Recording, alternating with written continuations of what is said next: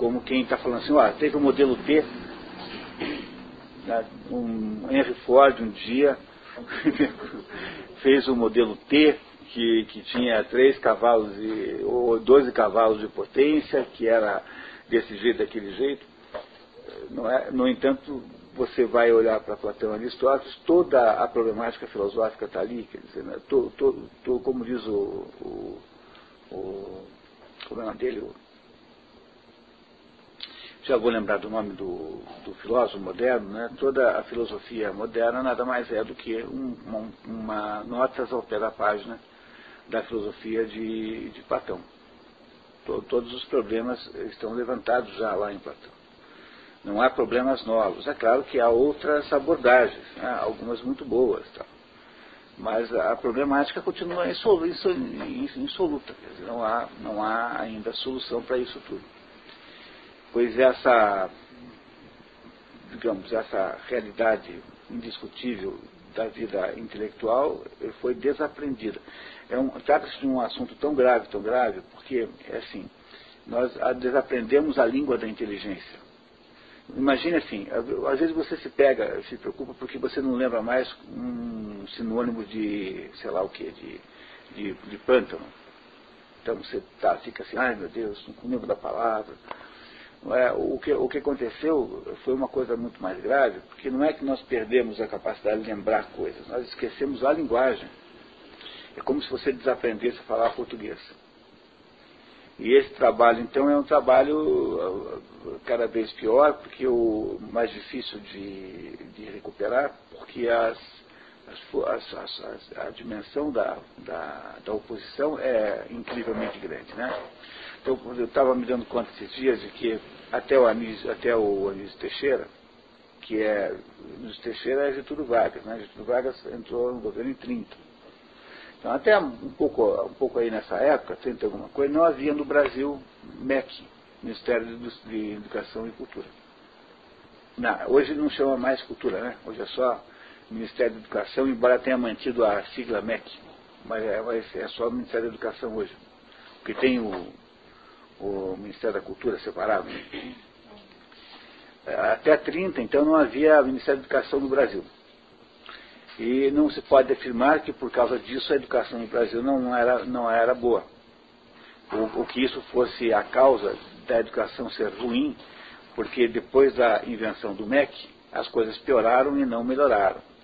É, é claro que o mundo ficou mais complexo. Mas não se pode também afirmar é, nada a favor disso, né? Do mesmo modo que o primeiro ministro da Educação que houve nos Estados Unidos foi no governo Jimmy Carter. O Jimmy Carter, quando é que foi governou? Em 78? É, bem recente, né? todo mundo lembra do Jimmy Carter, né? O Reagan entra em 80, né? Acho que 80. Então o Jimmy Carter um pouco antes. 77, 78, 79, por aí, né? Jimmy Carter. Então, até agora há pouco, até ontem, não havia no, no, nos Estados Unidos o Ministério da Educação também, o que não se pode dizer que não, que não, houver, que não houvesse educação de, de competência, né? Tem aqui umas revistinhas aqui, me mandam de presente, aqui chamadas Educação, eu estava folhando, né? e essas revistinhas aqui, o, digamos, o tema mais, mais predominante de todas elas é a tal da, do modelo finlandês de educação.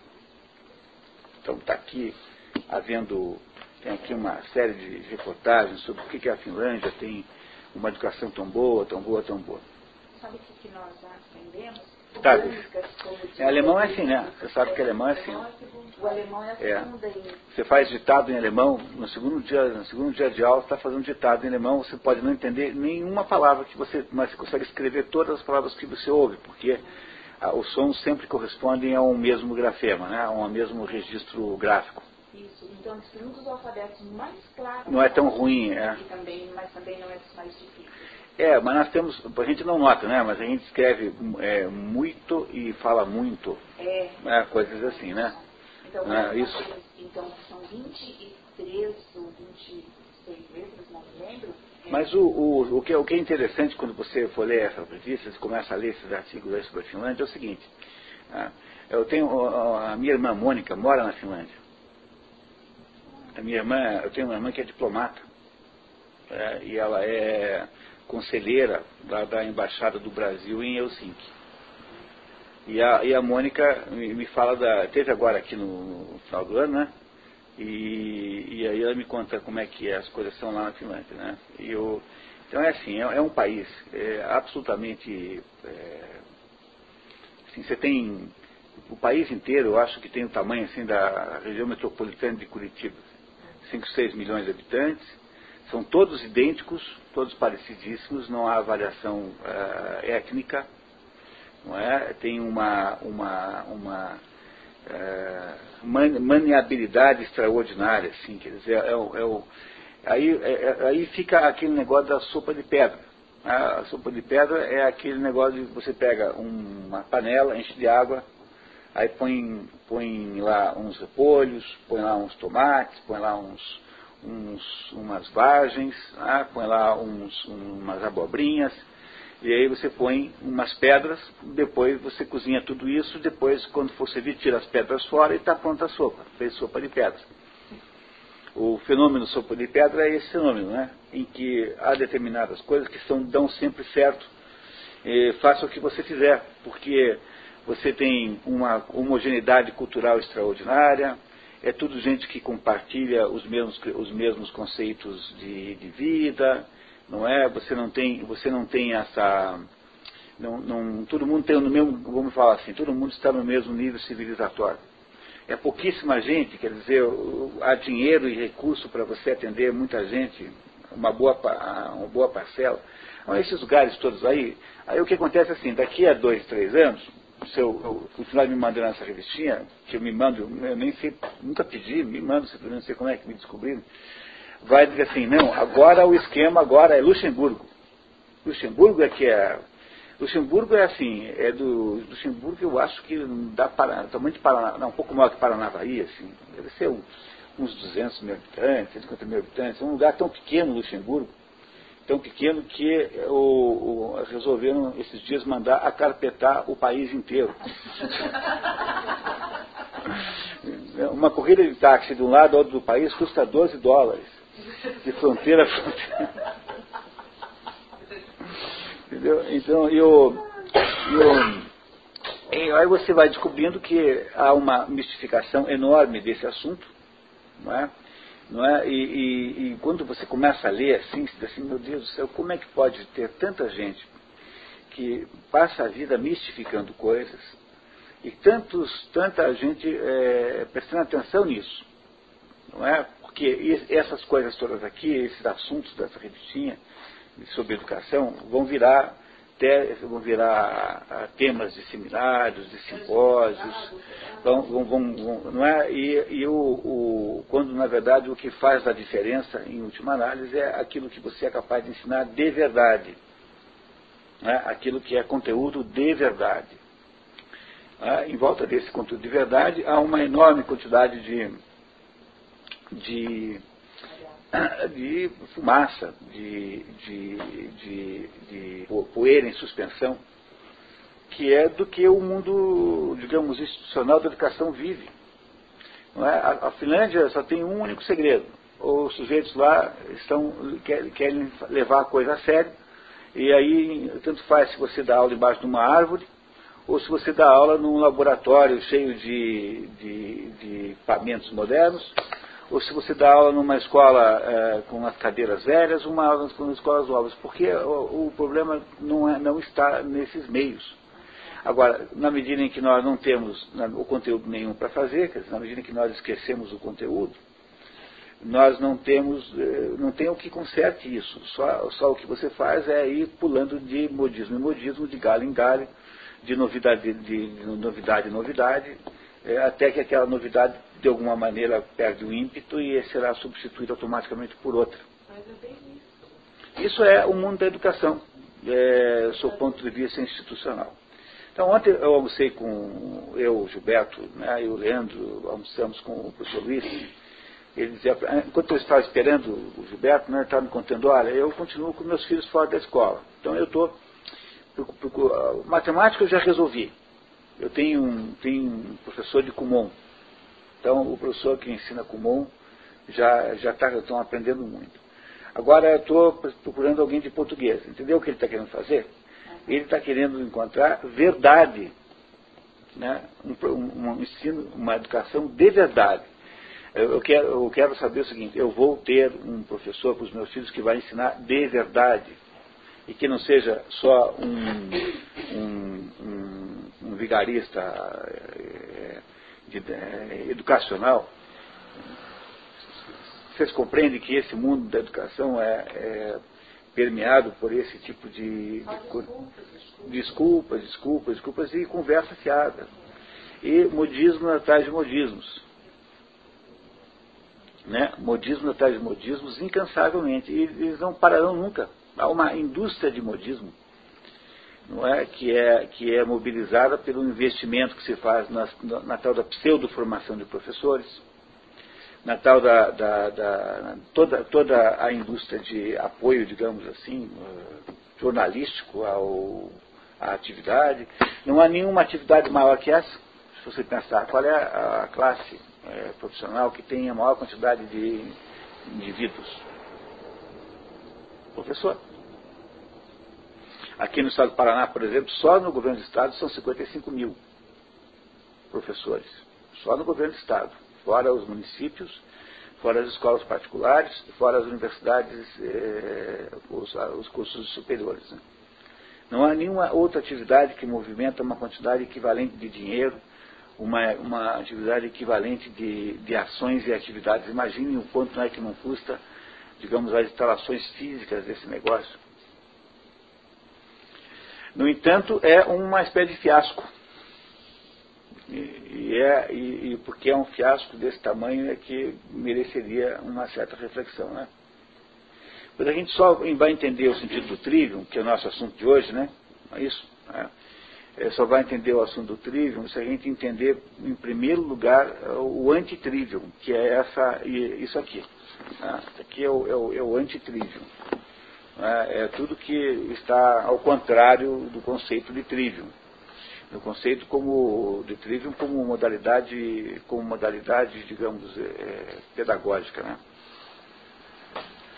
Pois o, o, que, o que aconteceu no, aí no mundo foi ah, temos chegado a essa situação aí que tem diversas causas, né? E cuja ah, cujo, digamos assim, cuja gravidade depende muito do lugar. Né? Aqui no Brasil a gravidade é máxima, porque aqui eh, soma-se o fato de que a sociedade aqui, nós temos aqui uma sociedade de farsantes, então como o Brasil é, digamos, por caráter de farsante, então soma-se, o, o, o, teatro tem mais gente que se deixa voluntariamente enganar, não é? Dizer, mais aderentes, mais aderentes ao, ao auto-engano coletivo. Não é isso? É isso é que nós é, fizemos aqui. É por isso que eu havia, dentro desse conceito de paideia, né, que o, o, curso que estamos aí começando aí hoje, mais ou menos, num, numa, num início né, meio assim, lento, era com, como ano passado, nos últimos dois anos, nós fizemos aqui uma leitura selecionadas do livro Paideia de Werner Jäger, que é com o objetivo de, de, de convencer alguns professores da região de Paranavaí da importância de se recuperar a verdadeira educação. No ano passado nós combinamos, e esse ano é, escolhemos dez textos e, e então uma leitura desses dez textos. Eu tenho uma lista preliminar, mas eu não queria antecipá-la muito, porque eu de fato não sei como é que funciona bem isso, né? um jeito desse, desse sistema funcionar bem. Então, a minha expectativa é que ela, na primeira experiência de hoje, entender bem qual é o, o a potência, o, o, potencial do texto dentro do. E essa é a razão pela qual, embora o Leandro tenha me pedido, eu ainda não mandei para o CODEP uma lista com os textos selecionados, porque ela ainda é muito provisória. Era bom não prometer, para depois não ter, ter a vergonha, passar a vergonha de trocar. Né? Porque aí quando você vai trocar, né, de acordo com o Chesterton, né, começa todo mundo a pensar assim, não, deve ter algum interesse político em trocar esse texto. Uma vez eu fiz um relatório com uma firma de Brasília, empresa pública, com a qual eu fiz uma consultoria, Eu tinha feito um relatório, aí eu, eu dali uma semana eu fiz uma revisão, entreguei o relatório, né? fiz uma revisão e entreguei uma versão 2 com umas mudanças que eram assim, é, é, detalhes de estética e estilística e português, e troquei uma palavra aqui pela outra. E aí teve uma reunião memorável em que estavam lá os representantes dos sindicatos empregados na reunião. E aí então a primeira coisa que eles fizeram, fizeram assim um ar assim de, de sabedoria é, faraônica, né? aquela sabedoria de assim de não é de, de, de sacerdote do, do rei Tutankhamon então, assim, hum, a primeira coisa que nós queremos saber o que é que estava escrito no primeiro relatório que vocês estão nos sonegando. Aí ficou aquela conversa de Chesterton, né? O Chesterton explica lá no, na Tudoxia que quando você fala com louco, você não tem nenhuma possibilidade de, de, de, de, de argumentação. Porque você diz para o louco assim, o louco diz para você, ah, você é um extraterrestre, né? Daí você diz assim, claro que não. Imagine se eu sou um extraterrestre. Né? O que você acha que são Daí eu, eu falo assim, ah, se você, se você, se você não fosse um. É, dizer que você não é um extraterrestre é exatamente o que um extraterrestre diria. Você fala assim, não, não, tá bom, eu sou um extraterrestre. Não viu? Viu só como você. E aí então como você tem toda essa, essa, essa atitude de desconfiança, né? Isso, essa atitude de desconfiança de que há alguma coisa escondida em tudo você não pode ler livros assim, porque é, essa é uma metodologia absolutamente errada de leitura. Se você está lendo um livro para saber qual é o plano secreto que o autor tem com aquele livro, você nunca vai conseguir em nenhum momento entender o que o livro quer dizer. Porque você já está convicto em um plano secreto. Você está sempre preocupado com o plano, né? É, pô. Então, então é assim. Você vai começar a ler o livro, não, esse livro aqui, vou ler, começar a ler lá o, o a história da, da, da, do Chapeuzinho Vermelho. Então, o Chapéu foi lá na casa da avó dela, levar lá os doces, né, não é isso, pela estrada fora. E aí o, o, o Chapeuzinho chegou lá e estava lá o louco que tinha comido a avó. E aí você vai tentar entender essa história. Daí você fala assim, não, essa história aí é o seguinte, os capitalistas é que criaram essa história. Então, os capitalistas, por algum método que eu não sei muito bem qual é, criaram essa história que é justamente para provar que os, os, os, os lobos, né, que, são, que são os, os, unistas, comem avozinhas e que, portanto, é preciso combater os lobos. Todos aqueles que são é, esquerdo, da esquerda são, aí estão sendo é, criminalizados e demonizados nessa história. Pronto. Você nunca mais vai vender história porque, no fundo, você acha que aquilo tem um plano secreto. E a, a, não só naquela história há um plano secreto, como também há, até no, na, na, distância que a prefeitura colocou o ponto de ônibus da esquina. Ah, certamente a prefeitura botou esse ponto de ônibus aqui porque o prefeito é primo do dono aqui dessa loja de tintas. Então, as pessoas ficam aqui no ponto de ônibus e aí ficam lá olhando para as tintas. De repente dá vontade de comprar uma lata de tinta, né? É sempre uma coisa, uma ideia boa, né? Você não, né? Não faz de vez em quando? Comprar uma lata de tinta souvenir, né? Não é isso para comprar uma lata de tinta, né? E aí a razão pela qual o ônibus, o ônibus atrasa também é exatamente a mesma. Ah, que o, o prefeito. que você ganhou um cachê do souvenir Tá vendo? Olha aí, ó, tô falando.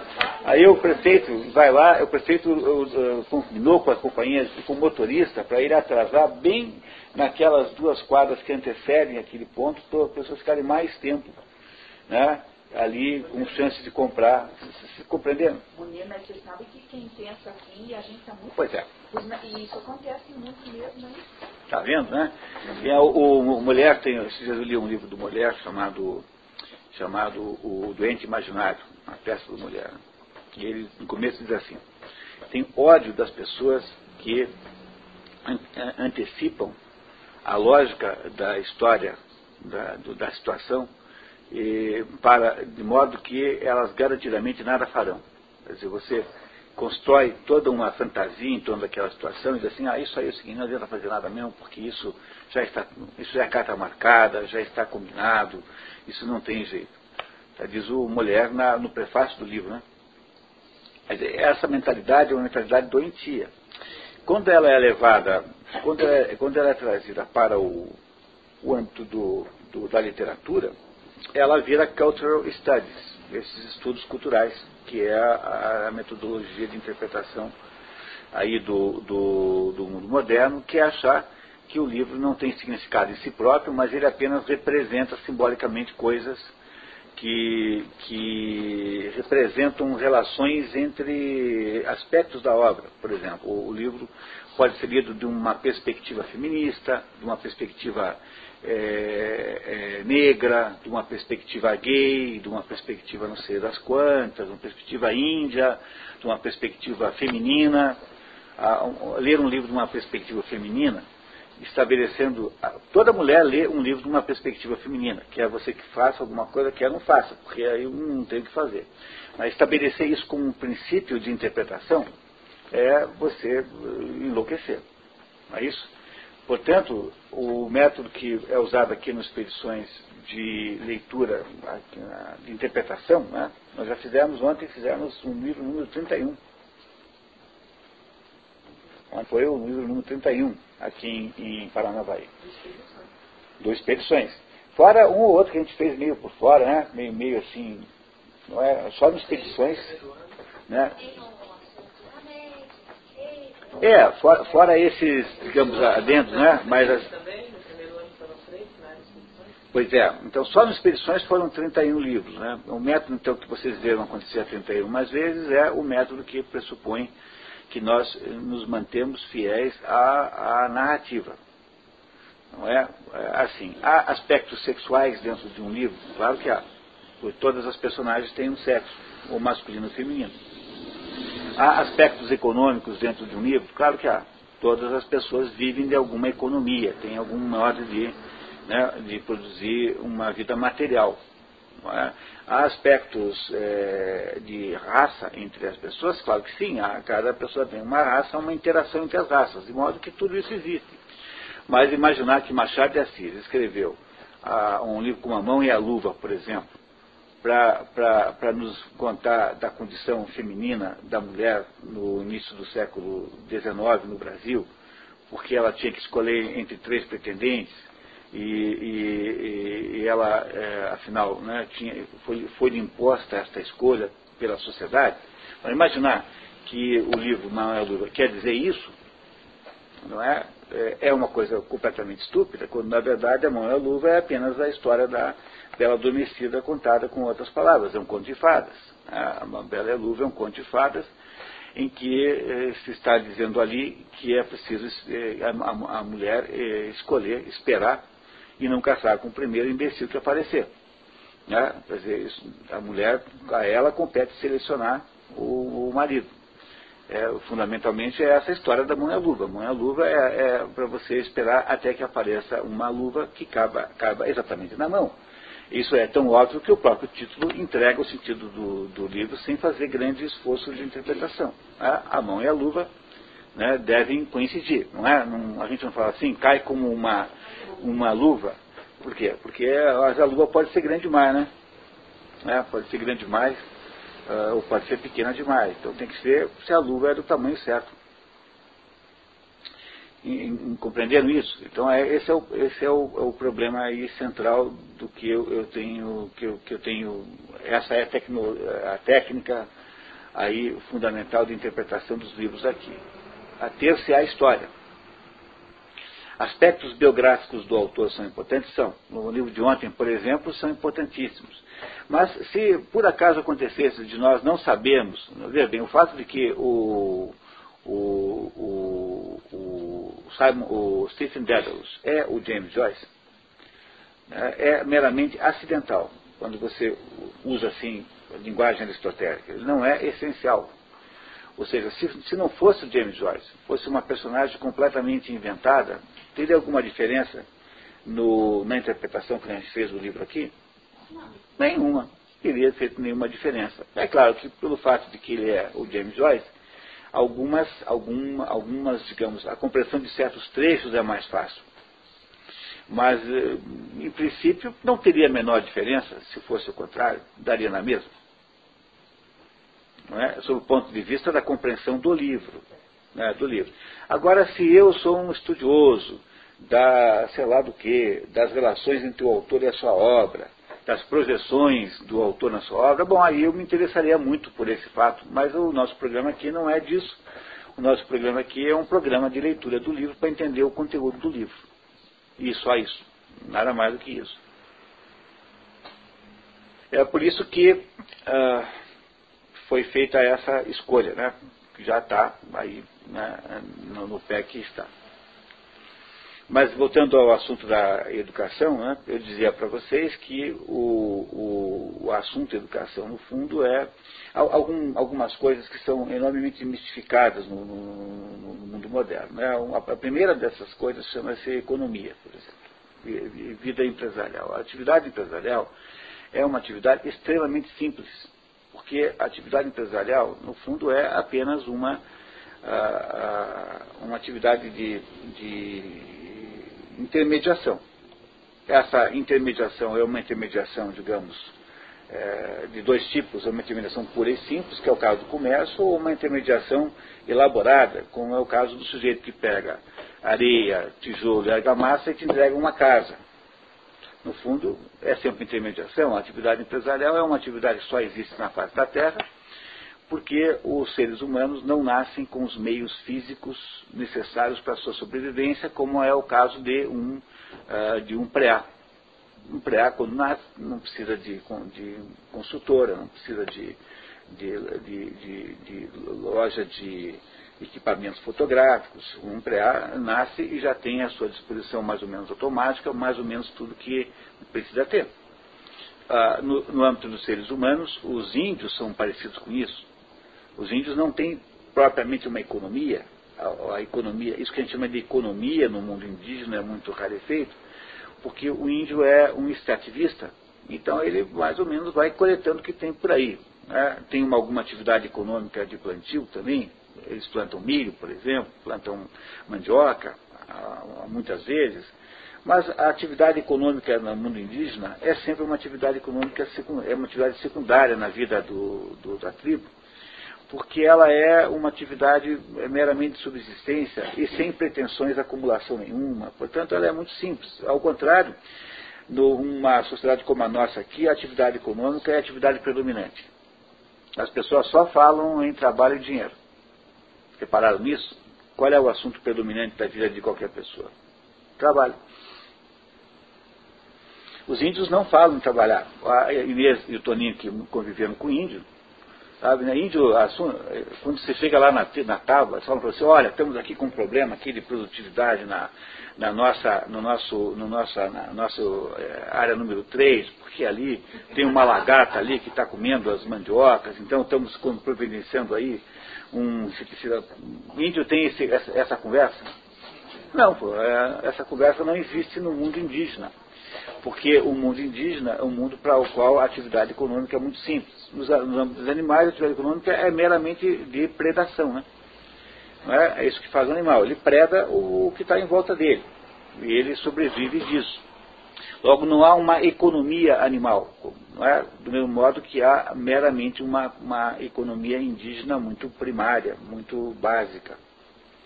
No mundo, eh, digamos assim, eh, das pessoas ditas civilizadas, há uma economia enorme, uma, um assunto econômico de proporções gigantescas, mas no fundo, no fundo, só existe uma economia, seja o tamanho que tenha, porque nós não temos os meios, eh, não nascemos com os meios para eh, produzirmos o próprio sustento. Se nós não temos esses meios, temos que, de alguma maneira, organizarmos a sua produção.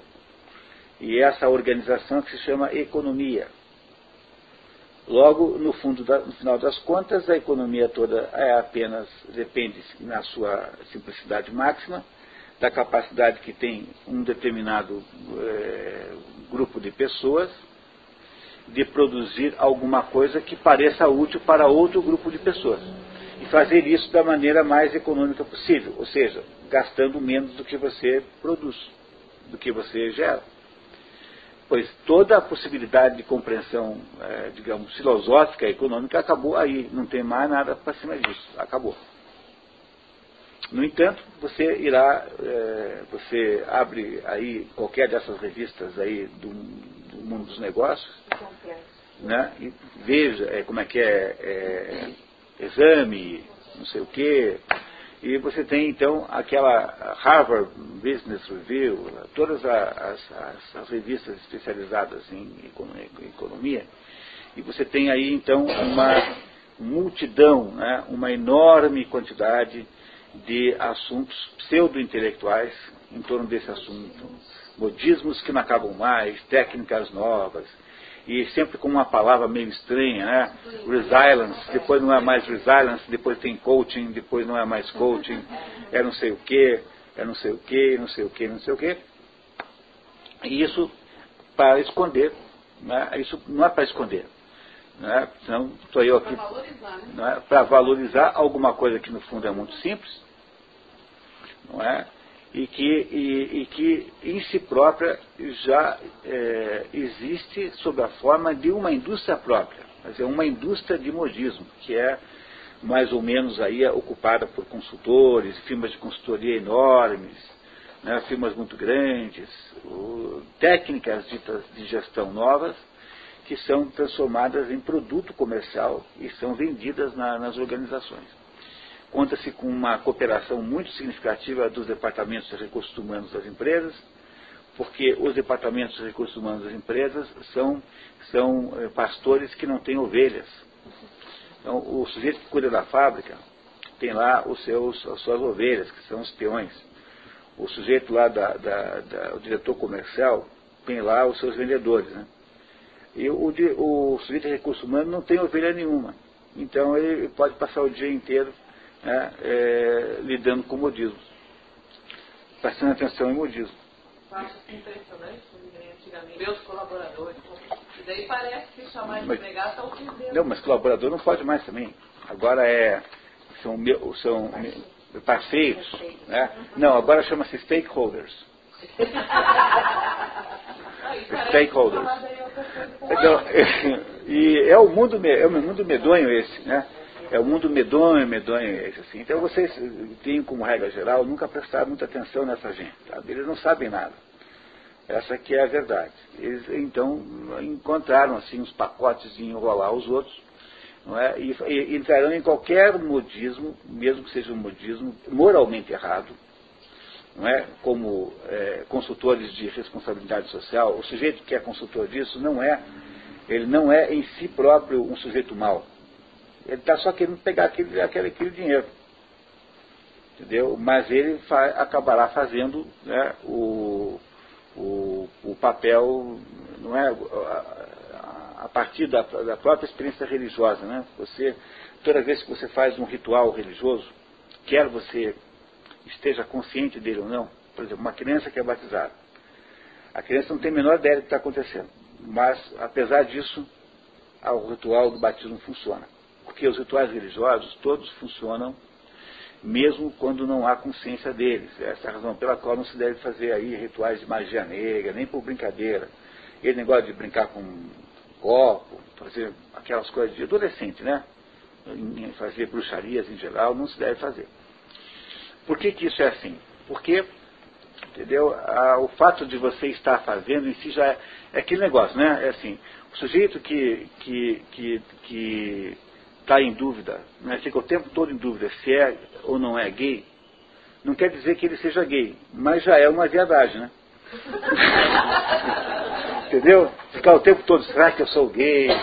Será que eu sou gay? Entendeu? Não é? Entendeu? Isso não garante que você seja gay, mas já é uma viadagem, né? Se for pensar bem, né? já, tem um, né? já tem esse componente. Né? E a mesma coisa acontece com essa ritualística aí de sair, de, de esconder o assunto, né? em, que, em que me parece não haja nenhuma outra atividade mais é, onde isso acontece mais do que no mundo dos negócios. Né? No mundo dos negócios. Isso é, é fortíssimo. No fundo, o que você precisa fazer é aquilo que Santo Agostinho ensinou. Né? Santo Agostinho matou a questão. Eu sempre digo que essa é a, a, o último ponto que encerra o problema. Santo Agostinho, lá em, lá em Égira, na, em Égira não, em, em, Ah, meu Deus. já, né, onde ele morava, então o ONU fazia um dia lá umas sandálias, um sapateiro ateu. E aí vieram aqueles, aquelas uh, crentes, todos aqueles crentes, né, todos aqueles cristãos, né, só tinha uh, um cristão só, que era, embora tinha aquelas heresias também. Uh, reclamar com ele que ele tinha mandado fazer os sapatos num sapateiro ateu, se, enquanto havia tantos sapateiros cristãos precisando de trabalho. E aí Santo Agostinho disse assim, olha, a obrigação do sapateiro é fazer bons sapatos. Acabou o problema. Entendeu? Acabou o problema. Dizer, você quer. Eh, o, a, a vai sobreviver? Vai, se ela fizer é, bons produtos. Não é? O, o, a empresa de, de engenharia do Gilberto vai sobreviver? Vai enquanto você resolver os problemas dos seus clientes, como a Turing, por exemplo. É? e assim por diante. A empresa do Beckhaus vai sobreviver? Vai, enquanto o, o, o Kleber lá, eh, for lá desenhar os melhores troncos. É? E, e, assim por diante. Quer dizer, no fundo, a vida econômica tem essa simplicidade de fundo, e, que, no entanto, está é, aí obscurecida por toda essa poeira em suspensão, que, que, permite, que impede que nós vejamos a coisa assim. Por isso, na educação acontece exatamente a mesma coisa.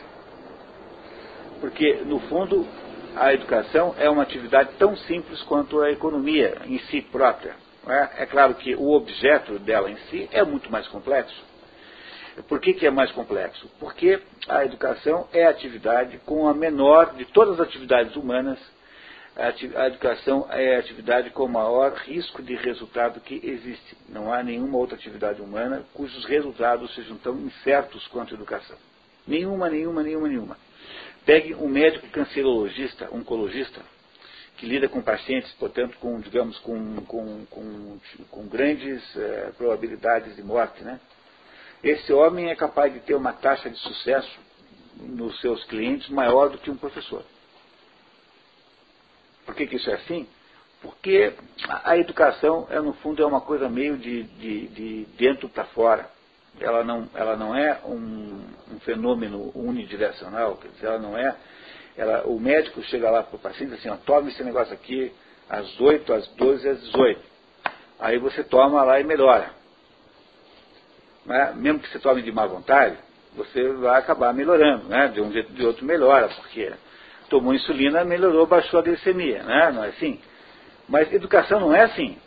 Porque vocês estão eh, acostumados aqui a ver que a, a, gente, por isso é que eu, eu, queria que você soubesse que eu não acho nada eh, preocupante que haja um grupo menor de professores dentro desse nosso programa Paideia, porque é completamente inútil você falar eh, com um grupo de pessoas cuja mente está completamente dissociada do que você está dizendo e que está preocupada com compras, fazer isso, aquilo, né? a pessoa e isso tudo é completamente inútil tentar.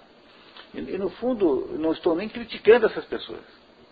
Eu tenho só o direito de criticar é que quando elas atrapalham a aula, porque aí estão me, me atrapalhando. Mas em si próprio não, porque no fundo, no fundo, cada um faça o que bem entender. Não é? Vocês compreendem, compreendem o que eu estou dizendo, né? Porque, no, no fundo, educação é um negócio que depende de uma predisposição é, mútua. É preciso que haja uma, uma, uma, um fenômeno mais ou menos é, bilateral para que possa existir educação. Não que o aluno sozinho funcione, porque quando eu, estou, quando estou falando da, da, bilateralidade, eu não estou falando apenas do aluno, estou falando do quê? Do professor, que não é necessariamente uma pessoa, pode ser um livro, não é? pode ser um, uma porção de coisas. Pode ser um, um filme, pode ser um vídeo, pode ser é, um livro de literatura, pode ser uma porção de coisas. Portanto, essa bilateralidade tem de existir. E essa bilateralidade é muito difícil de conseguir porque as pessoas estão em, em graus, uh, digamos, de consciência de si próprias diferentes, são, são muito diferentes, não é? E quando se trata de criança, é, isso é mais grave ainda, porque aí você adiciona todos os problemas do desenvolvimento normal da personalidade, da sexualidade. Vimos ontem o caso aqui do Stephen eh, Dedalus, não é? Que a, a, quando você lê esse livro do, do, James Joyce, você mais ou menos recorda que de alguma maneira você passou por isso também, né? por dificuldades enormes. Às quais um adulto é, de modo geral, insensível. Não é que a gente não, não, não, não saiba como é, a gente esqueceu como foi. É, e, não, e não é capaz de perceber né, a, a, o desastre que é, digamos assim, a adolescência. Né? A adolescência é uma, é uma época desastrosa na vida de qualquer pessoa, né? sobretudo de menino, né? porque é uma, é uma vida de, de percepção de falta de potência. A coisa mais eh, terrível que pode acontecer, é a, a, a grande mal da pobreza não é a falta de coisas, mas é a sensação de impotência. É, a, a, coisa mais eh, dolorosa na pobreza é a situação de impotência que ela gera. Não poder comprar um, desde um remédio imprescindível até mesmo um sorvete para uma criança que está querendo tomar um sorvete é, o que mata o pobre, né, o que deixa o pobre mal, né, o, o, digamos, o ponto, digamos, psicologicamente mais perverso da pobreza é a sensação de impotência. E a juventude, de certo modo, é uma época de impotência, porque você tem é, desejos e não pode. Né, gostaria, mas não pode. Tem perspectivas, mas não, não são muito distantes e longínquas e assim por diante. Eu acho que a educação é, em si própria, independente de qualquer questão metodológica, não é? Independente de qualquer questão metodológica, ela é uma, ela é uma atividade de, muito, de muita dificuldade. Muita dificuldade. Eu vejo também isso nos meus alunos. Veja, eu, eu sou o professor mais bem sucedido do mundo porque eu tenho 600 alunos voluntários. Os meus alunos aparecem porque querem. Em lugar nenhum eu vejo ninguém obrigado a vir. Tá? Eu já tenho, portanto, a primeira pré-condição para poder ajudar, que é eh, obter a voluntariedade do outro lado. Não é? não é? Já está garantido uma boa parte do sucesso. Mas mesmo entre os meus alunos, há diferenças entre, entre eles, porque cada pessoa tem um, uma determinada composição de, uh, digamos, de momentos e de histórias em si próprias que fazem com que elas sejam, eh, digamos, fundamentalmente incomparáveis. É por isso que um livro entra melhor numa pessoa e na outra pessoa bate na trave. Não dá certo. Não é, é isso. Nós já tivemos aqui nessa sala, não vou citar nomes para não parecer assim fofoca, mas pessoas que reagiram muito mal a determinadas situações, determinados livros. Mas vocês viram porque havia lá um problema, né, um problema lá, havia lá um, um, um, um dente com o nervo inflamado e foi bem ali que a azeitona que, a, né, que o Cito mordeu a azeitona. não, é, não, é, não é assim, né? Não é assim que, que acontece, né? Não é isso? E é isso é, também, por outro lado, é completamente incontrolável, não seria o que resolveria isso, não sei como fazer para fazer isso funcionar, mas a verdade é que é, que é assim mesmo que funciona. Portanto, é toda é a atividade da educação, uma atividade imperfeita, ela é assim toda torta, ela é ela é uma coisa toda cheia de, de, de cantos vivos e de, e de eh, acabamentos imperfeitos, não é? E, e, ela vai desse jeito mesmo, não tem muita solução. Por isso é que a gente precisa perder essa ilusão de achar que a, educação se resolveria se você criar uma educação asséptica, quer dizer, uma, uma educação em que todas as formas estão perfeitas, a formalização da coisa está perfeita, porque vai continuar havendo o mesmo exercício de emburrecimento coletivo numa sala com ar-condicionado e com conforto, é o mesmo emburrecimento que tem numa, embaixo de uma árvore. Né? No fundo, é exatamente a mesma coisa. Não, com isso, não estou aqui defendendo uma ideia de pobreza em educação, ao contrário, eu acho que, que conforto é melhor do que desconforto. Mas, no entanto, não é nesse assunto que está o, o coração do problema. Né? Ou, como se dizia antigamente, o buzilis da questão. Né? Por quanto tempo falei que vocês não ouviram a expressão o buzilis da questão? o buzilis da questão é isso, é o, é o centro da, da polêmica, né? o coração da questão. Buzilis. Próxima reunião de diretoria, eu seguro essa expressão. O buzilis em questão. Bom, e aí, então, continuando o nosso raciocínio, né? né o, o, o que o, nós só vamos poder compreender o que era a educação da Idade Média se a gente tiver compreendido uh, esse contraste com a educação moderna, que é essa que está em volta de nós. é, é, é, supondo né, que eu pudesse, digamos, transformar as duas opções é, artificialmente agora em do, duas fórmulas muito simplificadas. É? Eu diria assim, que na Idade Média havia um esforço de fazer com que pessoas que queriam de fato aprender, aprendessem o que é importante e essencial na vida humana, para a vida humana. Ponto. E do outro lado nós temos uma uma obrigação generalizada, ou seja, temos uma compulsoriedade que junta no negócio chamado escola uma porção de gente incompetente que finge que dá aula com uma porção de gente desinteressada que finge que aprende. Essa é basicamente a diferença dessas duas educações.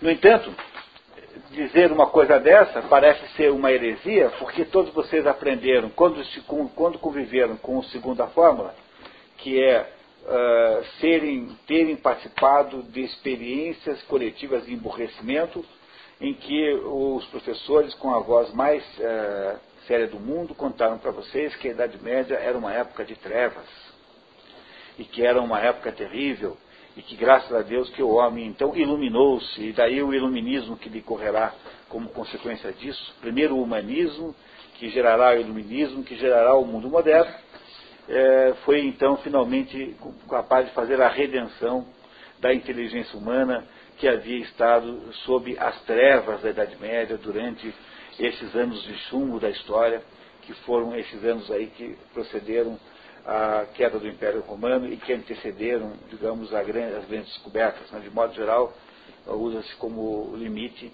a queda do Império Romano de um lado e do outro a descoberta da América em 1492. Portanto, é muito difícil falar do Trivium sem que antes a gente tenha conseguido é, olhar para isso é, de verdade. Né? Conseguimos desmontar esse, digamos, esse planinho de marketing, é, desmontar essa, essa ideia que foi plantada na cabeça de todo mundo pela própria, pela próprio ensino, pelo próprio esforço de ensino. Não, é, é, é, quer dizer, é um pouco mais é, é, complexo que isso, mas é assim, é, fundamentalmente você tem uma, você tinha o um Império Romano, que era uma fórmula uh, social muito duradoura, durou mil anos. Né? O, o, não o Império, né, mas a, isso que a gente chama de Roma, durou mil anos. O Império é apenas um pedaço da história de Roma, que vai do ano é, mais ou menos 600 a.C. até 500 e pouco depois de Cristo, né? mais ou menos dura mil anos. O Império Romano era uma, uma estrutura social muito bem engenheirada, tinha uma engenharia muito boa, porque assim, o, o, o, a religião romana é uma religião muito, muito diluída. Os romanos não eram um povo religioso, era um povo, é um povo marcial, né? um povo, um povo é, guerreiro, segunda casta. É, e, os, e, os, romanos, então, então, tinham uma religião romana que é meio que colada da religião grega. É? E, e, eles então simplificaram um negócio do seguinte ponto: todo oficial do exército romano também é uma espécie de sacerdote. Então, na casa da, do romano, da família, na família patrícia, que é a família romana, tem lá um altarzinho, você então reza lá para os deuses, né? Para a deusa que cuida da casa. Tudo muito concreto. Assim. E, eu, e aí você tem uma cidade no meio de um milhão de habitantes, que é uma cidade enorme para a época, chamada Roma, teve um milhão de habitantes no seu máximo. E essa cidade, nessa cidade mora todo mundo. Tá? Todo mundo. E o sujeito que, que mora em Roma, que é oficial do exército romano, ele tem uma propriedade agrícola lá não sei aonde, na Gália, ou então ali na, na Marcília, Mar, Marcélia, né? Marcília, né? Marcélia tem lá uma propriedade agrícola, onde ele produz uvas onde ele produz trigo, produz não sei o quê. E uma vez por ano, duas vezes por ano, ele vai até lá para pegar o dinheiro do pegar o dinheiro da, da venda da produção. Né? Ele não fica lá, porque não precisa ficar, porque há uma coisa que protege a propriedade, que é o exército romano. O exército romano ocupa todo esse espaço enorme geográfico e ele então estabelece o império da, da lei. E, portanto, ninguém vai lá se meter na sua fazenda lá, porque o exército não deixa. Né? Então o sujeito mora em Roma e está lá. Aí quando, quando, quando isso era, essa fórmula social funciona muito bem, porque há uma coincidência entre a, a liderança religiosa e a liderança militar. Mas a primeira e a segunda casta estão, estão mais ou menos é, misturadas no aspecto religioso. É claro que continua havendo a primeira casta intelectual pura, né? não é? São os Cíceros, os Plautos, enfim, tal, o, todos esses pensadores. Mas, mas mesmo assim, o Império Romano não era um império muito intelectual. Né? Não é isso, não, era uma, não foi uma sociedade que produziu uma obra intelectual extraordinária. Né? É, mas, do seu ponto de vista de conflito entre castas, não há, porque a casta, sendo o oficial do exército, confundindo-se com a casta religiosa, não há conflito de casta. No entanto, o Império Romano acaba. Quando o Império Romano acaba, o sujeito mora lá em Roma e a propriedade agrícola que ele tem lá no sul da França não está mais a salvo. Por quê? Porque não há mais império, não há mais exército romano protegendo. Então o que, ele tem que fazer? Ou ele fica em Roma, é? ou ele pega, vai para a sua propriedade, passa a morar lá e pegando em armas, ele impede que os vizinhos avancem na propriedade dele. Os vizinhos, o MST da época, quem que for. Né? Quem que for. Não é? Se for um sujeito agressivo, ele não só fará isso, como também irá tomar a terra dos outros que não foram. E começa a haver então um sistema de divisão territorial nova que se chama feudalismo. Esses pedaços que são, que são né, reestruturados são feudos. E ele não pode mais contar com o exército romano, então ele tem que contar com ele mesmo. Portanto, o ato de. Porque naquela propriedade moram pessoas, e pessoas que não têm competência de autodefesa aquelas famílias que cuidam ali do trigo, né, que, se, que, que, que tiram, pegam as uvas, tal, que produzem vinho. E ele então é o, o, a força militar. E ele então é, irá montar em torno dele uma capacidade militar. Esse é o nascimento da aristocracia europeia. Essas famílias daí é que serão as famílias nobres no futuro. É claro que haverá durante toda essa história momentos em que pessoas sem o menor mérito também adquiriram títulos de nobreza, como foi no caso da França, não é? quando houve a restauração depois da, da, da queda de Napoleão, houve, houve muita gente que foi é, transformada em nobre por razões de conveniência política, no burgueses. É só você ler o Balzac o tempo todo. Aqui nós nunca tivemos Balzac, né? Balzac é uma coisa tão maravilhosa. É, o problema do Balzac é, assim, é, é quase o maior escritor da história. Mas ele não, não tem livros muito profundos mas, do ponto de vista de contar histórias e fazer a crônica da sua época, não tem ninguém melhor que, que Balzac. Você torna-se viciado em ler Balzac. Tem 88 obras na comédia humana. Eu já devo ter lido umas 40 e poucas, porque eu não consigo parar de ler. É, vou lendo, lendo, lendo, não consigo parar de ler. Então, já li metade da comédia humana, por exemplo. Mas no curso, nos 100 livros, tem o Pai Goriot, que é o mais importante. Tem Ilusões Perdidas, que que eu diria que é o segundo mais importante dos que eu li, e tem Eugénie Grandet. Tem três livros do Balzac no programa de 100 livros. Talvez ano que vem a gente ponha um Balzac aqui. É, mas o, o, o, o, que eu estava dizendo é que esse início da aristocracia, né, lá no início, era um, foi um, um início é, legítimo. Por quê? Porque quem é que virava conde, duque, não é? Isso, marquês, era o sujeito que tinha pegado em armas para defender ah, uma determinada propriedade, um determinado território físico, sempre território físico. É, o Fabrício Del Dongo, que é o a personagem principal da Cartucho de Paga, é nobre, né? A família dele é nobre, não é isso? É, e acontece essas coisas assim, de pessoas... Terem títulos, não é isso? Que é, é aquele delegado de polícia que está louco para obter um título. É. Isso mesmo, né? Fazendo qualquer negócio para per, é? perseguir o Fabrício para ter um título que lhe é prometido. É isso mesmo, né? Então é assim, nem todas as pessoas que têm nome de nobreza têm de fato uma legitimidade histórica nisso.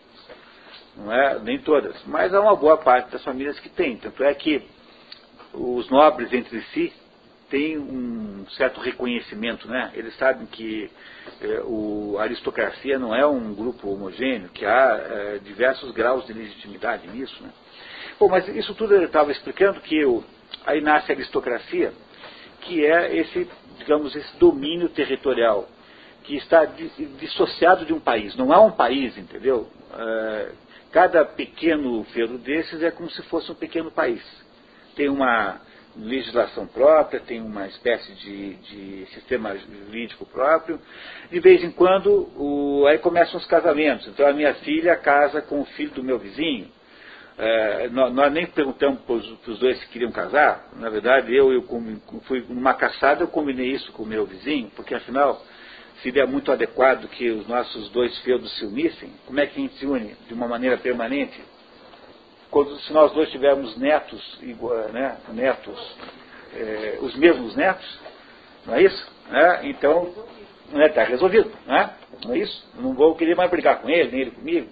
E aí começam então aquelas articulações, etc, etc, que vão gerando aos pouquinhos é, grupos mais homogêneos que de alguma maneira ensaiam, né, ensaiam ah, ah, os países modernos, né, que só aparecerão no mundo a partir lá do século XIV, XV, XVI. Até então não há. Mas nós estamos lá no início ainda, estamos no ano 400, 500, ainda estamos muito longe. Não é? E aí começa o quê? É, por causa dessa, quando, quando se reorganiza a Europa, depois do desastre que foi a queda do Império Romano, né? então não é imagine que acontecesse a mesma coisa aqui, houvesse uma guerra planetária de, de proporções tão espetaculares, né? uma guerra nuclear global, que tudo fosse destruído, não há mais país, dizer, não há mais é, Estado, não há mais registros, não há mais nada. Então começa a dizer assim, olha, ah, estamos aqui em Paranavaí agora, nós vamos ter que é, criar aqui o, a, o país chamado Paranavaí. É? Mas nós temos que nos defender, porque tem um pessoal ali em Alto Paraná, que é um pessoal ali é, é, agressivo, que estão querendo vir aqui pegar as nossas mulheres. Então o que nós vamos fazer? Vamos montar aqui um exército para, para, para nos defender deles não é? O, no limite, o sujeito que organizar isso vai acabar virando o rei de Paranavaí. Entenderam como é que funciona? É? E assim por diante. Foi o que aconteceu no mundo. Aí é, começa então, por causa, quando começa a reorganizar tudo, é, é, nasce a, a, o desejo, né, a tendência a tentar reconstituir o império anterior. Mas o problema é que agora não dá para reconstituir o império anterior, porque o império anterior não tinha o conflito da casta espiritual com a casta secular. Porque o, o, o, o líder religioso era igual ao líder é, militar, guerreiro. Mas agora não dá mais para fazer, porque tem um negócio novo chamado cristianismo. Cristianismo atrapalha tudo, porque no cristianismo é você dá a Deus o que é de Deus e dá a César o que é de César. No cristianismo não é possível misturar os dois. E agora, como é que você faz? Se você monta um sistema em que o poder espiritual está acima do poder militar, você torna o poder militar, o poder militar fica fundamentalmente diminuído, né? porque ele tem poder até certo ponto. Porque, no fundo, no fundo, o, o, o líder religioso manda nele. Se você cria um sistema em que o líder religioso não, não pode atuar, então em que o líder militar está no topo, não é? Esse sistema é, é, foi o que tentou se fazer no, no comunismo, né? O comunismo não, tem, não teria, digamos, um, um, líder religioso em cima. Aí você vai acabar é, no, é, criando uma religiosidade de uma religiosidade clandestina que vai acabar funcionando igual, de modo que não tem solução. Quem é que manda? É o rei ou é o padre? É o Papa ou é o rei que manda? Esse problema não existia antes, agora existe.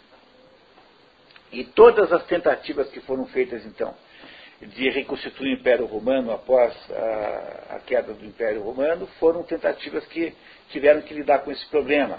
E lidaram muito mal com esse problema, todas elas.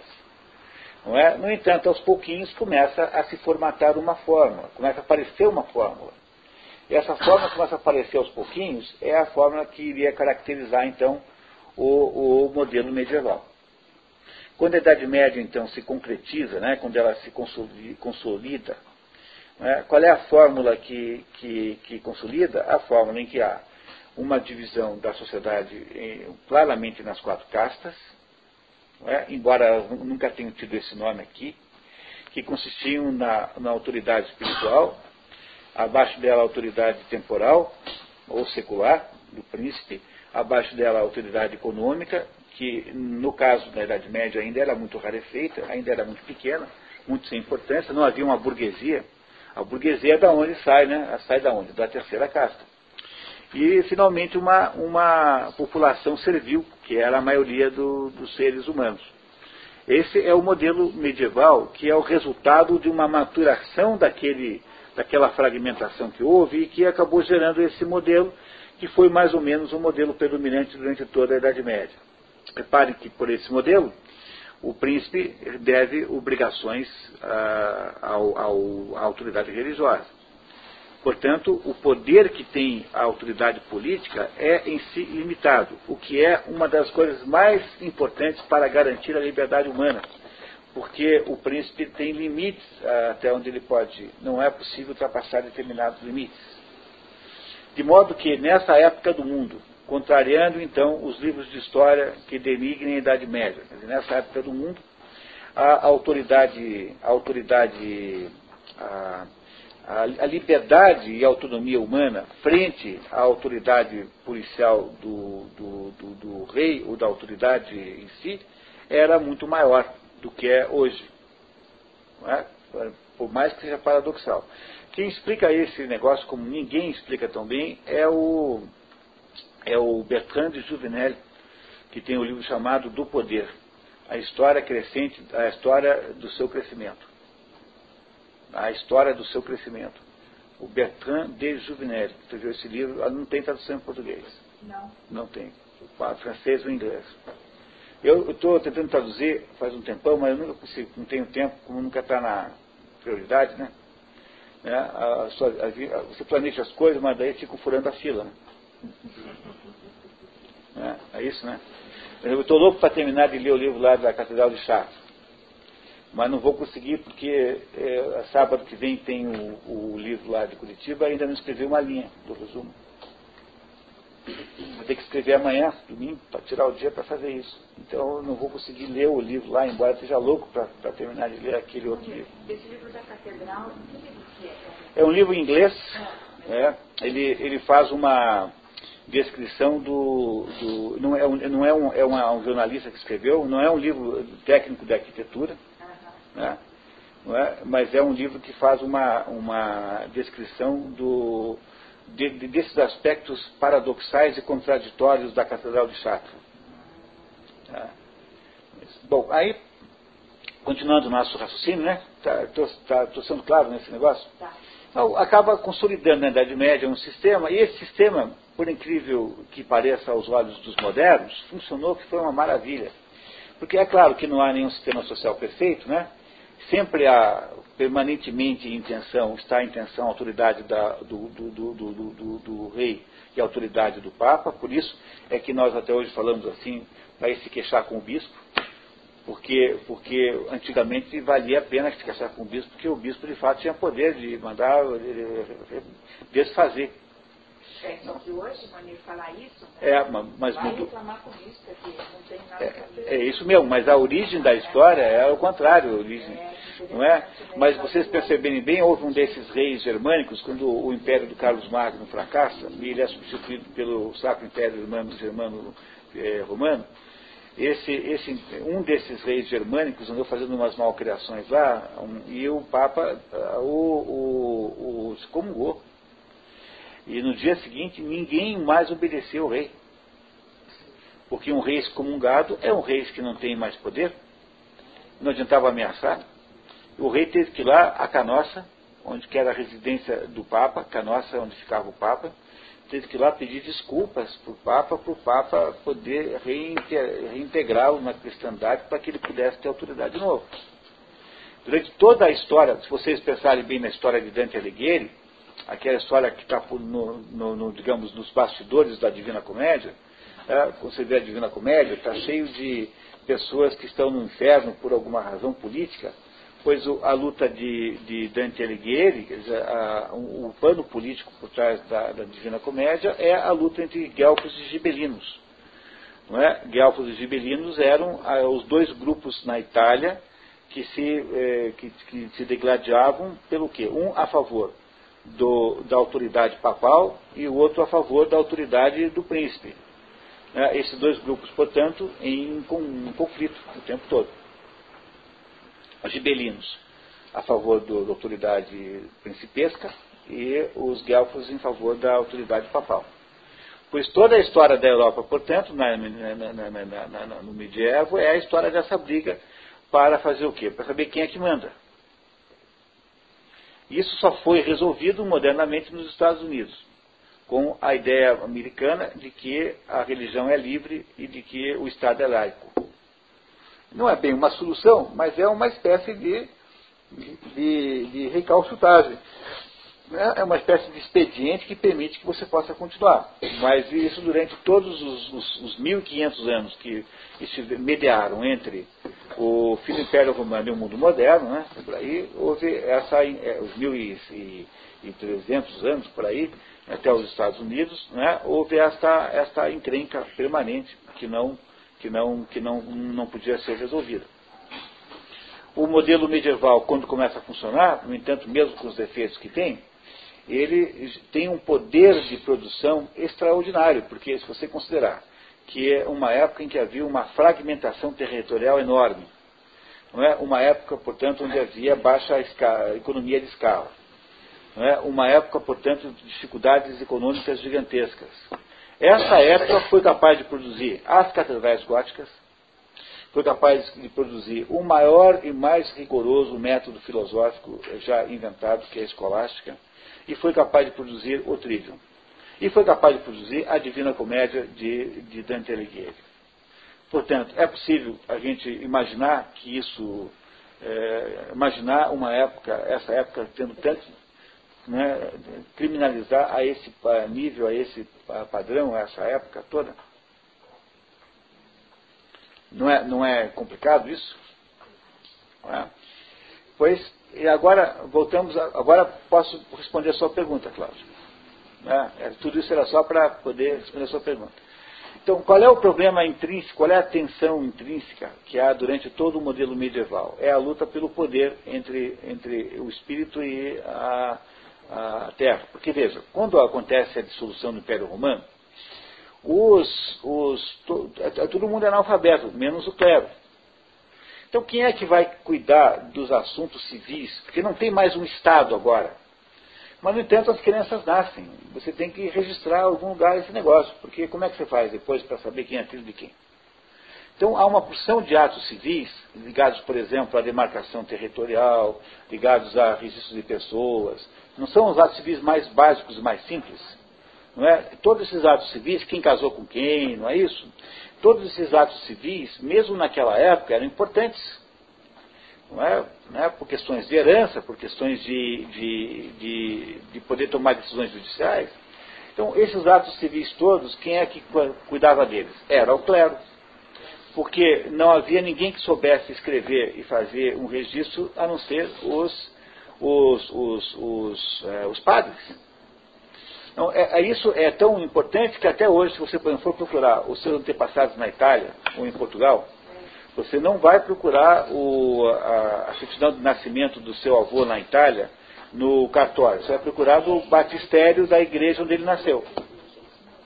Porque até pouco tempo ainda era a igreja quem cuidava dessa, dessa parte, digamos assim, da, do registro civil que, por que, que isso é assim? Porque só sobraram os padres, não havia mais ninguém.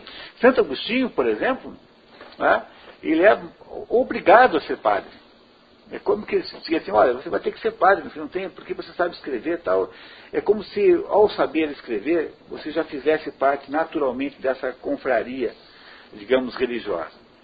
E durante toda a Idade Média, então, houve de fato uma uma, uma, uma, uma grande superposição de, de, de poderes, e às vezes o poder religioso é, exorbitou e fez coisas que não lhe convinha, e às vezes o poder é, secular desrespeitou coisas que pertenciam ao poder religioso, porque esse encaixe nunca é perfeito, sempre haverá um encaixe imperfeito, porque depende das pessoas envolvidas, da época, das circunstâncias. E essa tensão, então, que é permanente, porque ela, embora permita que o sistema se funcione e viabilize, ela é, de, por outro lado, ela é, é permanentemente, potencialmente é, é, é, capaz de uma ruptura. Essa tensão, então, começa a, a se tornar é, é, cada vez mais difícil de, de lidar, até que, não é? Há um fato histórico eh, extraordinário, que foi a perseguição aos templários, em 1314, né, data fácil de lembrar, 1314, o Jacques de Molay e os seus companheiros são mortos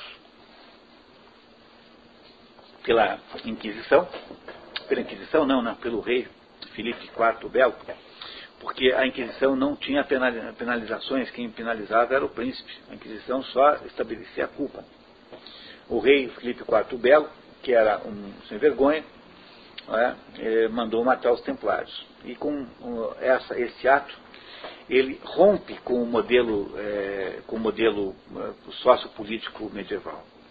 Porque ele faz duas ou três coisas que são mortais para o modelo medieval. Primeiro, ele organiza a destruição de uma ordem religiosa, que é a dos templários. Segundo, ele eh, encarrega-se de ir matando os papas, até que finalmente entra um papa francês que, que ele manipulava. E ele aproveita e muda o papado para Avignon, onde o papado ficou 70 anos. Não que em Roma continua havendo outro, mas havia dois papas. Quer dizer, como é que faz com dois papas? Houve então, portanto, a destruição da unidade de comando na Igreja Católica. E criou então a ideia do absolutismo, que, que seria implantada a partir dele, que era a ideia de que o príncipe continua obedecendo a Deus, mas ele não precisa de intermediário para fazer isso. Quer dizer, o, o líder secular continuará pautando a sua ação política pelos preceitos, digamos, pelos, pelos valores cristãos, mas ele fará isso diretamente sem intermediação da igreja. Isso é um, um, golpe enorme naquele modelo medieval e é a partir de 1314, portanto, que começa a modernidade. Não é? A modernidade começa em 1314. Então, você vê, Cláudio, que o que eu estou dizendo é que há, havia ali uma, uma tensão política entre essa, esses dois poderes que se gladiavam, mas havia uma coisa maior ainda por trás disso. Mas essa coisa maior ainda não consigo explicar. Preciso fazer um pouquinho mais de, de avanço na nossa, na nossa tentativa de entender isso. Começa a se implantar o absolutismo e todo rei da Europa fala assim, pô, mas que bacana esse negócio, né? Quer dizer, agora não preciso mais obedecer ninguém, a não ser eu mesmo. Né? Não é isso? Não é bacana, né? Quer dizer, agora eu sou meu chefe mesmo. E começa a haver, portanto, um desejo coletivo, né? a parte, digamos assim, a, o time do, do pró-poder secular começa a achar que essa é a melhor ideia do mundo, né? E começa a ver, portanto, um, um fortalecimento dessa tendência. Não é? é isso? Há um, há um fortalecimento dessa tendência. Mas essa tendência só poderia tomar conta se houvesse, de alguma maneira, uma cisão direta na própria igreja. E isso acontecerá logo em seguida, não é? Quando um sujeito chamado Lutero que era um monge, um monge agostiniano, um monge católico da ordem agostiniana, né, esse Lutero, se rebela contra os excessos que eram obviamente verdadeiros de Roma. Roma é o que? É, isso é, é, como você imaginar uma matriz de uma filial. Como é que funciona esse negócio? A matriz, fica todo mundo lá no restaurante, né, assim, a matriz no Rio de Janeiro, o pessoal vai lá no restaurante, paga conta do cartão de crédito da firma, né? e toma, e toma come é, comida caríssima. E aí em seguida chega no escritório e manda um e-mail para todas as filiais mandando fazer economia. Não é, não é assim que funciona matriz filial? As matrizes são sempre absolutamente incontroláveis. Né? Então é, é Roma é, sempre foi uma festa, sempre foi uma. E estava naquela época do Lutero, tinha lá, um, tinham montado um programa de marketing para recolher fundos para fazer a Catedral de São Pedro, que é essa que está aí hoje. Então andavam com uma maquete, havia uma maquete da catedral, iam de cidade em cidade, ia lá um, um padre coletador de fundos que fazia uma fila de fiéis e assim, meu filho, quais são os seus pecados? Ah, eu sou eu, uma, eu sou aqui diretor, diretor de um bordel aqui. Ah, então tá bom. Então é o seguinte, se você me der aí tanto, você está perdoado esse pecado e vai para o céu. Aí começava, entendeu, recolher fundos assim, trocando as contribuições, indulgências, né? vendia, vendia indulgências. É óbvio que um, um, um, padre, um monge decente, fica de cabelo em pé com essas coisas, né? É? Mas é, a Igreja Católica sempre teve uma maneira genial de cuidar disso. É assim, está lá aquele, aquele padre horrorizado, o senhor escreveu, meu filho, então o senhor faz e monta uma, uma ordem.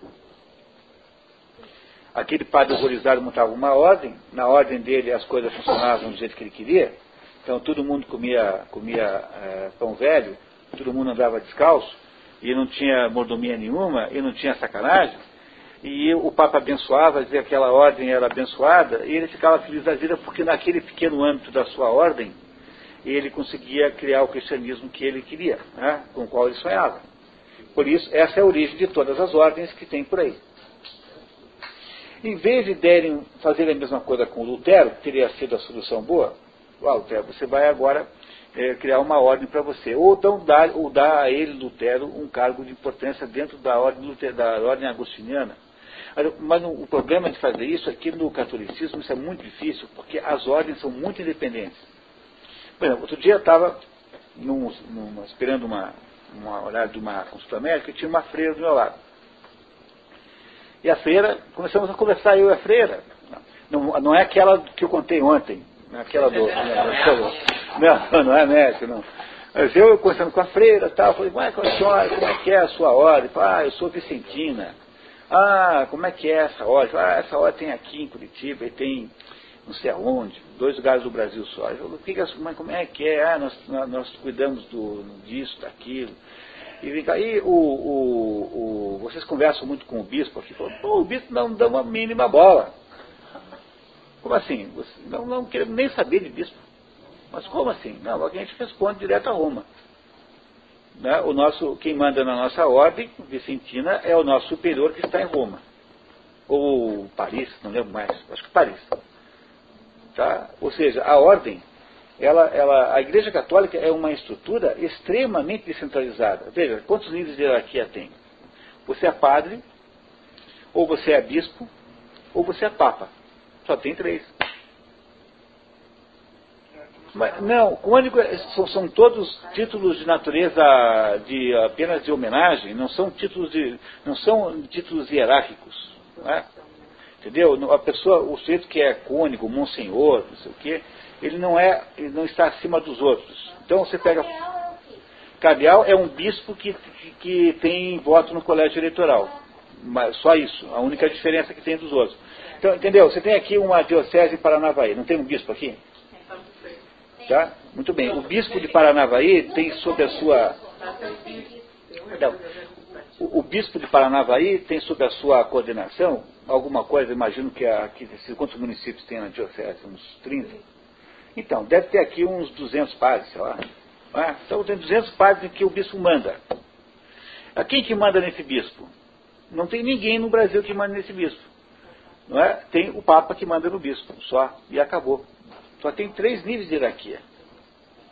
Agora, tem lá talvez um bispo emérito, né, aposentado, aí esse bispo tem autoridade moral sobre o bispo daqui. Mas mandar mesmo não manda. Não tem que obedecer ao, ao bispo aposentado. Ele, ele obedece ao Papa. Ou então, ao, aqui no caso, o bispo, o bispo é sempre ao Papa. Né? Agora, as ordens monásticas, elas são entidades diferentes da, não são entidades diocesanas, são, não são, eles não estão no século, eles estão no monastério. Então eles obedecem ao regime do monastério. E o monastério é dirigido por um, por um, por um, por um, é, um dirigente que é, é, é, em princípio, autônomo. É, e são muitas, quer dizer, há uma enorme autonomia dentro do, do, do catolicismo. Aliás, é, dentro do, da, digamos assim, dos estudos administrativos, né, quem se interessa por isso, é um dos negócios mais interessantes de entender como funciona isso. Nunca vi nenhum estudo, né, tipo de um assunto que valeria a pena alguém interessado em organizações estudar um belo dia. Porque... E é mesmo, eu não sabia disso. Não, é, elas escolhem o que, o que fazer. Ah. Mas, em princípio, não tem nada que obrigue, como essa freirinha me contava, né? que eles não dão a mínima. Até falou com um certo desprezo, sabe, o bispo. Assim, não queremos saber de bispo nenhum, não. Tá? E elas têm que, acabam tendo que ter relações, digamos, de vizinhança pacífica, porque tem que, vão, tem que ter um padre lá que vai rezar a missa, no convento das freiras. Ah, quem é que manda o padre? É a diocese. Não é? O padre diocesano que vai rezar missa lá no convento, porque elas não rezam missa elas mesmas. Não é isso? Vocês compreendem que isso, na verdade, é um sistema em, digamos, em, de articulação pacífica entre si. Mas há uma grande, uma grande, é, digamos, é, é, uma, uma grande autonomia das partes disso. Agora, pois, quando a gente estava falando do, do Lutero, Pois é, é por isso mesmo, né? Que, que, eu, que é isso que eu queria dizer. Né? Na hora que o Lutero se rebela contra aquela sacanagem toda de Roma, é, a, a, a, Roma não, não, não, não, não percebe isso e não toma a medida, as medidas que seriam essencialmente dar a ele uma própria, uma própria ordem. Né? Ou então influenciar a ordem agostiniana para que desse a ele uma importância maior, para que ele pudesse, na ordem, executar o que ele achava que era certo. Deixaram o Lutero solto. O que aconteceu? Né? Ele, ele, ele vai se tornando, né, aos pouquinhos, vai se tornando um dissidente verdadeiro. Né? Um dissidente verdadeiro. E isso não teria nenhuma importância, porque ele teria sido apenas um dissidente que não, que, que, que seria uma pena, digamos assim, teria sido uma, uma, uma a igreja teria perdido uma, um quadro, né? Mas isso não, é, não, não foi para esse lado benigno. Por quê? Porque aí os príncipes alemães estavam inteiros de olho, de olho no quê? Peraí, peraí, como é que nós fazemos para quebrar aqui essa subordinação ao poder espiritual? Nós temos que hum, nos separar de Roma. Porque esse padreco aí, nós dominamos, nós controlamos. Que é o Lutero, né? É? Então, o que, que nós vamos fazer? Vamos incentivar esse negócio e transformar isso num caso político. É, daí, daí também, por exemplo, quando houve aquela cruzada contra os cátaros, muito antes disso, né? né? Por que, que a cruzada contra os cátaros foi feita? Havia lá um grupo de malucos chamado cátaros, que não eram nem hereges cristãos, porque o, o catarismo não é uma religião cristã, é uma, uma outra coisa qualquer mas por que, que se organizou uma cruzada contra eles? Porque aquela região da França, em volta de Toulouse, que era separada da França naquela época, interessava incorporar ao reino da França. Então vamos transformar isso num caso político, vamos lá mandamos a cruzada lá, que é um exército, para a ocupação política do território. E é assim que os cátaros acabaram sendo alvos de uma cruzada. Né? Foi a única cruzada que não foi contra os islâmicos, foi contra uh, europeus, cátaros. E aí, por causa dessa, desse precedente, então, o que, que vai acontecendo? Né? É? Vai acontecendo que, sobretudo nas regiões mais distantes de Roma, por isso que o protestantismo se concentra mais ao norte, não é? Não é isso? Mais ao norte. Na França nunca virou protestante. Foi havendo a, as, dissidências, as dissidências sequencialmente e as dissidências foram se, eh, digamos, confundindo com a criação dos Estados Nacionais. Ou seja, houve uma vitória, afinal de contas, do poder temporal sobre o poder espiritual. Diga, Miguel. Maquiavel já é mais tarde, na, no, em Florença, quando já, a Itália só se unificará no século XIX. Mas a Itália, digamos, historicamente já existia, existia então um reino de Florença, é, que era um pequeno estado dirigido pelo, pelo, pelo César Borgia, pela família Borgia. Na verdade, o Borgia, o pai dos Borgias é o Papa, né? Papa Borgia, que é, que é Alexandre, tem o Papa Alexandre, que é um Papa ah, espanhol, não é italiano, mas ele era casado. O, o pai, ele teve esses dois filhos, o, o, o César e a Lucrécia Borgia, de maneira legítima. Porque o celibato não é uma constância na história da igreja, o celibato eh, não, nem sempre existiu. Então não dá nem para dizer que eles são ilegítimos. Né? O César e a Lucrécia eram filhos legítimos do Papa Alexandre, que era um Papa espanhol, que era que criou esses dois filhos, que eram dois monstrinhos, né? um, tanto um quanto o outro, né? não é isso?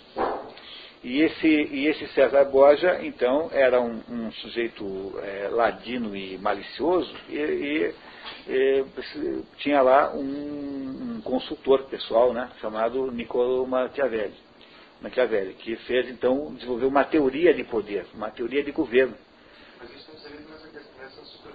É que na Itália isso não é bem assim, né? Porque, veja, na, em cada um desses países, isso tudo aconteceu de um jeito diferente. Porque na Itália, você tem uma possibilidade muito grande do poder papal. Então, na Itália, não, é, porque a Itália também não é de é um país diferente de um país germânico, que é um país muito mais, ah, digamos, muito mais uh, peremptório, muito mais uh, dado a soluções sangrentas, né? Na Itália havia assim uma espécie de uma certo, um certo, um certo como é que é, né? Você faz aquilo assim, mas, né? Per capire queste cose in Italia, signore Goethe, né? Ti bisogna un po' di confusione. Né? Tinha lá um, um sujeito no, no, no, no museu, né? Na, na, e tinha lá uma confusão lá no museu. E aí um, um alemão perguntou lá para um guarda né, o que estava acontecendo. Ele falou, per capire queste cose in Italia, signore Goethe, porque era um alemão, né? Goethe, né? É, tinha bisogna um pouco de confusão. Né? Quer dizer, sem um pouco de confusão não se entende como funciona a Itália. Né? É um país que funciona no meio da confusão. Então a Itália é sempre diferente o esquema, nunca é como na França, por exemplo. E na Itália havia uma proximidade muito grande do poder papal, e aí na Itália essas relações, digamos, entre os dois poderes eram muito mais negociadas, eram muito mais próximas, muito embora esse fenômeno Guelfos contra Gibelinos, Gibelinos tenha sido um fenômeno italiano, embora as palavras Guelfo e Gibelino venham ambas do alemão. São ambas porque representavam o conflito que havia entre duas famílias de príncipes é, alemães. Mas foram, foram conflitos que se materializaram na Itália. A França, por exemplo, nunca teve protestantismo. Toda, quando começou aquele negócio de huguenotes, eles jogaram todos os huguenotes do quinto andar e acabou o problema. Né? Houve aquela noite lá de São Bartolomeu, mataram todos. E os que estavam infelizes mandaram lá para a Louisiana. E na França houve uma erradicação da, da, do, do, do sino protestante no nascimento. Tanto é que até hoje a França é um país em que o protestantismo é insignificante, assim, um país católico dominante. Mas nos países germânicos que estavam mais distantes do, do, de Roma, essa, essa fragmentação foi total. Não é? Quer dizer, a Suíça, por exemplo, embora não seja tão distante assim, a Suíça faz fronteira com a Itália. Não é? Acho que faz, né? Faz, né? É, e, então, na Suíça, você já teve, teve uma adesão muito rápida pelo caminho do calvinismo, que será depois exportado para a Holanda. A Holanda é calvinista. E a Alemanha dividiu-se completamente. O sul da Alemanha é completamente católico. Se você for é, protestante, pega muito mal. Munique, Bavária, por exemplo, católica. A Áustria é completamente católica. Mas o prussiano, ah, ou seja, aquela região da Alemanha cuja, digamos, capital é em torno de Berlim, o prussiano é totalmente protestante. E aí você foi mais ou menos criando essas dissidências aí, que foram, o, cujo resultado foi, a, a, digamos, a, não só a criação dos Estados Nacionais, como a preparação para a instalação do Estado laico. Se para os romanos não havia diferença entre os dois, o Estado, o Estado a religião e, a, e, o, Império, para, o, para a, a, fórmula medieval, essa que nós vamos pegar depois do café, você tem uma autoridade espiritual que é, predomina sobre a autoridade, a autoridade política. Para os Estados modernos, ah, não há mais autoridade espiritual é, coletiva, só há autoridade espiritual individual. Então, se você é é, é, é, protestante, você vai lá para a igreja protestante e faz o que o pastor te mandar fazer. Contanto que o que ele manda fazer não esteja contra as leis civis. Não é? Foi assim que foi mais ou menos mudando do Império Romano até o, o, a, a fórmula moderna, que é americana, e foi adotada por todos os outros países, né, pela maioria dos países, que é da laicidade do Estado. É? Da laicidade do Estado que é a situação, digamos assim, que se considera padrão. O Brasil é assim. Então, Cláudia, agora eu posso tentar responder a sua pergunta. Né? Mas talvez fosse o caso de responder isso depois do café. Que tal? Vamos lá então? Já voltamos.